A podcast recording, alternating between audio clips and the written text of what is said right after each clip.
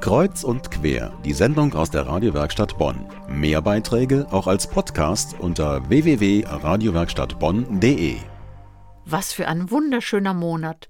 Die Bäume stehen in voller Blüte, die Sonne lockt nach draußen und es gibt viel zu feiern. Und das hat viel mit Glauben und Kirche zu tun, sagt Dagmar Hähnel vom LVR-Institut für Landeskunde und Regionalgeschichte in Bonn. Der Mai gilt als besonderer Monat Marias. Beispielsweise schmückt man die Marienaltäre in Kirchen, gerade im Mai besonders, mit den Blumen, die halt eben gerade blühen.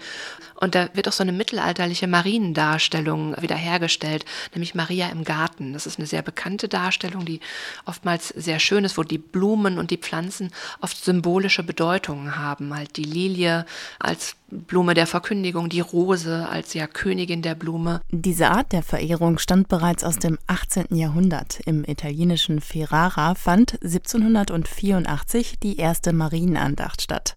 Von dort aus verbreitete sich der Brauch bald über Europa und die ganze Welt. Wenn wir so ein bisschen historisch gucken, dann ist es natürlich so, dass die Menschen, ich sag mal im Mittelalter, in der frühen Neuzeit, die waren ja extrem abhängig von der Jahreszeit. Und der Winter war eine Krisenzeit. Wenn dann die Vegetationsperiode wieder losging, war das das Versprechen auf Existenz und Leben.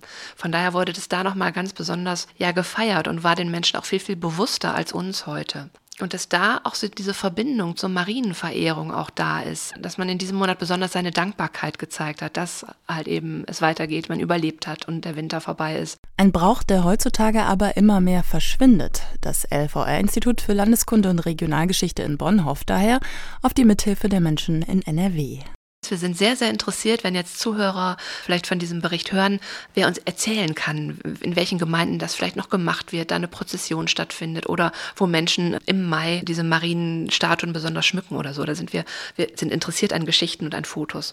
Dagmar Hähnel vom LVR-Institut für Landeskunde und Regionalgeschichte in Bonn sprach mit Johanna Risse über den Marienmonat Mai.